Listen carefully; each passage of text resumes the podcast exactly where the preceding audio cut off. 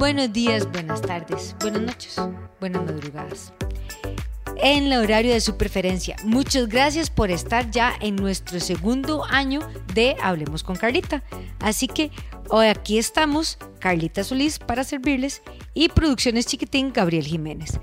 Y hoy les voy a hablar de un tema súper bonito, un tema que me han estado preguntando recurrentemente y nunca sobra hablar de esto y siempre hay tips y consejos que dar con relación a este tema, que es cómo hacer eficazmente el entrenamiento contra resistencia o como lo llamamos vulgarmente, contra eh, con pesas. Recordemos que el entrenamiento con pesas es un entrenamiento que no ha perdido su validez, que se puede utilizar en todas las poblaciones, tanto eh, adolescentes, adultos, adultos jóvenes, adultos mayores.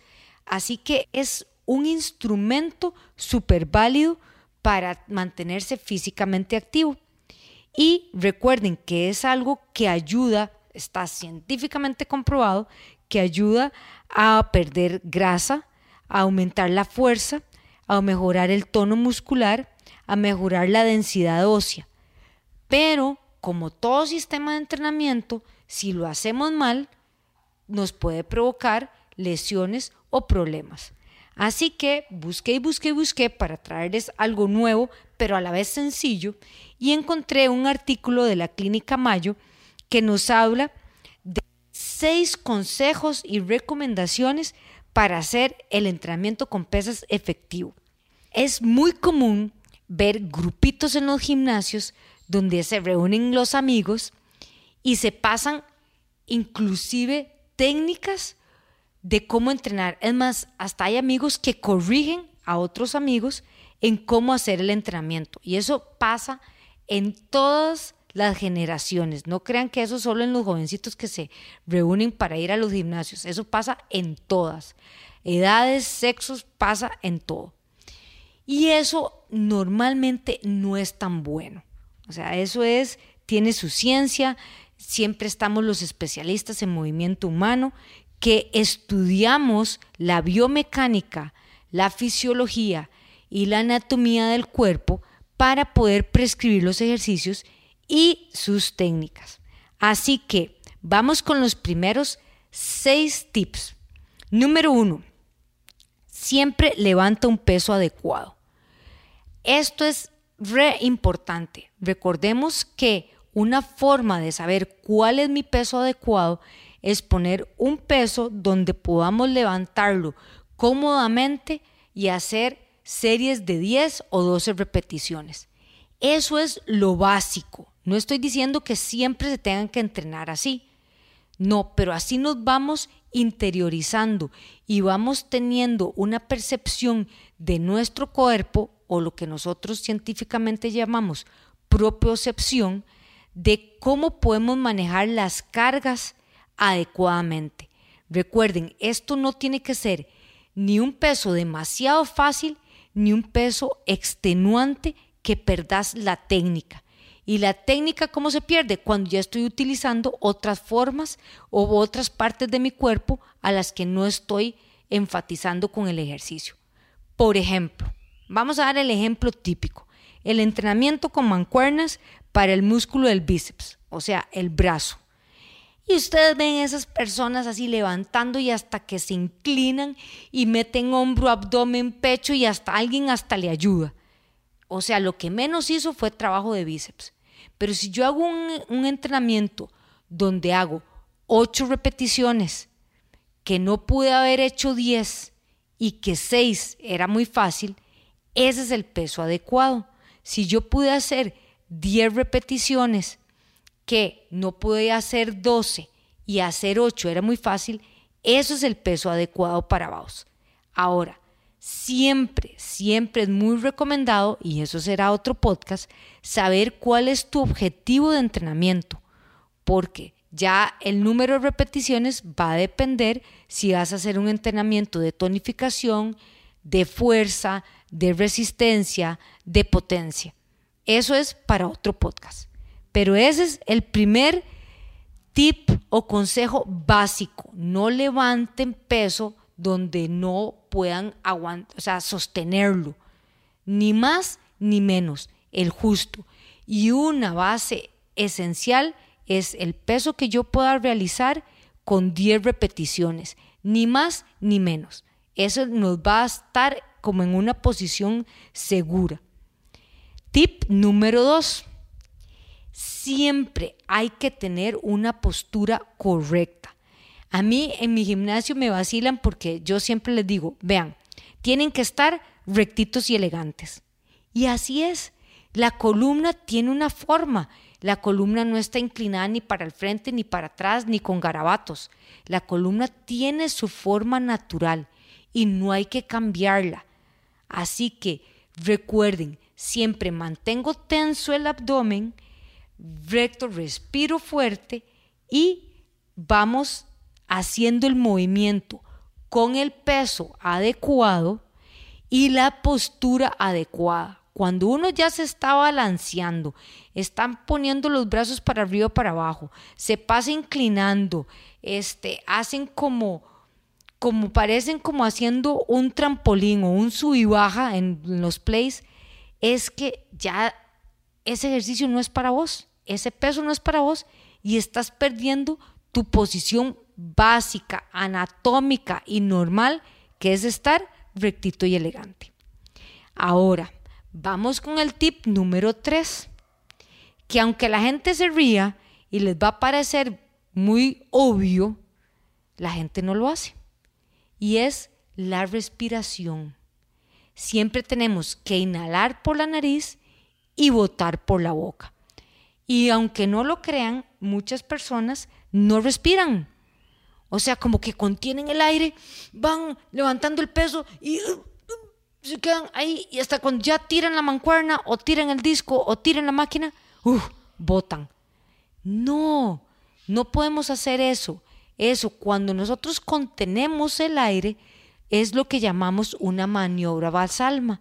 O sea, que va a haber unos microsegundos que tu cuerpo no pasa oxígeno. Al no pasar oxígeno, sube mi frecuencia cardíaca, sube mi presión arterial y voy a sentirme que me estoy ahogando, que la cabeza se me va a reventar. Entonces, recomendación, respiremos. Y ya se la pregunta, ¿cuándo respiramos? ¿Cuando hago la fuerza? ¿Cuando subo las mancuernas? ¿Cuando hago las mancuernas? No hay una fórmula específica para decir en qué momento. Lo que sí les puedo decir es que cuando tengan el mayor esfuerzo, que ustedes perciban dónde están haciendo el mayor esfuerzo, ahí botamos el aire. Entonces, antes inhalo y cuando estoy haciendo el mayor esfuerzo, boto el aire. Y siempre, siempre respiren por la nariz y boten por la boca. Consejo básico para evitar lo que nosotros llamamos los cólicos y para realmente oxigenar mejor el músculo y el área muscular que estamos trabajando. Vamos por el tip número 4. Busca el equilibrio. ¿El equilibrio en, en qué? En que todas las áreas musculares son importantes. Así como tenemos que trabajar el tren superior, tenemos que trabajar el tren inferior. Así como tenemos que trabajar el pectoral y la espalda, igual tenemos que trabajar el muslo de la pierna y la parte de atrás. Así como tenemos que trabajar el bíceps y el tríceps del brazo, tenemos que trabajar las pantorrillas y los aductores de las piernas. Si no es cuando ustedes, yo no sé si se acuerdan, eh, las personas que hace en los años 70, 80 hacían pesas que parecían como un triángulo. O sea, arriba súper musculosos, todos grandotes, y las piernas súper delgaditas y paredes delgaditas, y que no hacían nada. O cuando uno ve en los gimnasios a los chicos y las chicas, los chicos solo haciendo brazo, todos los ejercicios, como 10 ejercicios de solo brazo, o solo de pecho, y las señoras y las chicas solo para caderas y glúteos, caderas y glúteos, caderas y glúteos o solo abdominales, o solo zonas lumbares. Ya no saben ni cómo ponerse en la plancha a ver cómo hacen el abdominal. No, el cuerpecito es algo integral. Tenemos que trabajar todas las áreas musculares de una forma equilibrada. Así que siempre busque el equilibrio. Tip número 5, que es incluya el fortalecimiento muscular en tu rutina. No todo es pura resistencia, o sea, poquito peso y mucho eh, repetición. O el contrario, los que quieren hacer solo fuerza, así máxima, de que es muy poco peso y muy poca repetición. Varíen. Para eso está el profesional del movimiento humano. Hay programas de tonificación, de fuerza, de potencia, de resistencia y diferentes sistemas de entrenamiento. No hagan siempre lo mismo, porque al hacer siempre lo mismo, el cuerpo se acostumbra y al acostumbrarse pierde su estímulo y pierde su adaptabilidad. Así que siempre estén cambiando y siempre hay que fortalecer. No es solo resistencia o no es solo pesos súper altos. Busquemos el equilibrio. Tip número 6. Y este no me lo creen, pero bueno, también es súper importante como la respiración. Es el descanso. Siempre hay que descansar. Y uno de los tips más valiosos es que no ejercitemos el mismo músculo dos días seguidos. Y ahí yo sé, me van a salir el montón de preguntas, eh, una gente se va a enojar, otra gente se va a alegrar, van a haber muchas consultas al respecto. Lo que sí, y eso puede ser otro podcast, pero lo que sí les puedo decir es que una misma área muscular necesita alrededor de 24 horas de recuperación. Porque recordemos que cuando nosotros hacemos ejercicio, nosotros estresamos el cuerpo, lo sacamos de su balance. Cuando nosotros lo sacamos de su balance y le generamos un estrés, el cuerpo tiene que volver a recuperarse, igual el músculo. Y eso lo va a hacer en el periodo de descanso. Y para que el músculo, si trabajé el lunes pectoral, esté en todas para volver a funcionar, lo ideal es que descanse por lo menos 24 horas. Entonces ahí es cuando recomendamos programas de ejercicio de tres veces por semana trabajando todo el cuerpo o por lo menos de cuatro días a la semana donde podemos hacer lo que llamamos entrenamientos divididos. O sea que, por ejemplo, el lunes trabajamos pectoral, bíceps, cuádriceps y pantorrilla. Y el martes trabajamos los músculos opuestos, espalda, tríceps, isquiotibiales, glúteos, ¿verdad? Entonces, y cuando volvemos miércoles, repetimos lo de lunes. O podemos el miércoles trabajar trapecio, hombros, más abdominal y pantorrilla. Cuando volvemos a jueves, repetimos lo de lunes. Pero vieron que siempre pude haber hecho un entrenamiento, pero con áreas musculares diferentes. Y así le busco un equilibrio, que eso es parte, eso es una ciencia. El diseñar y prescribir un entrenamiento contra resistencia es todo un arte.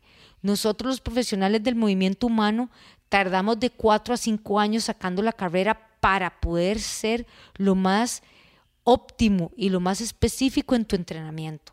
Así que no te olvides, siempre pregúntale a tu profesional del movimiento humano. Ahora, hay otros tips que tal vez no son lo máximo, pero que no se pueden obviar. Más bien son consejos que no se pueden obviar, porque son errores muy frecuentes en el entrenamiento contra resistencia que provocan mucha lesión. Uno de ellos es no omitas el calentamiento. Vean, es importantísimo calentar por lo menos 10 minutos caminando, haciendo un poquito de bicicleta, haciendo un poquito de caminadora, calienten con algo. O si van a hacer, no quieren calentar con eso, por lo menos hagan algún circuito de ejercicios de movilidad de 5 a 10 minutos. Eso es importantísimo. Luego, no te apresures, no muevas la mancuerna o el peso o la máquina de forma apresurada. Siempre tiene que ser de una forma controlada.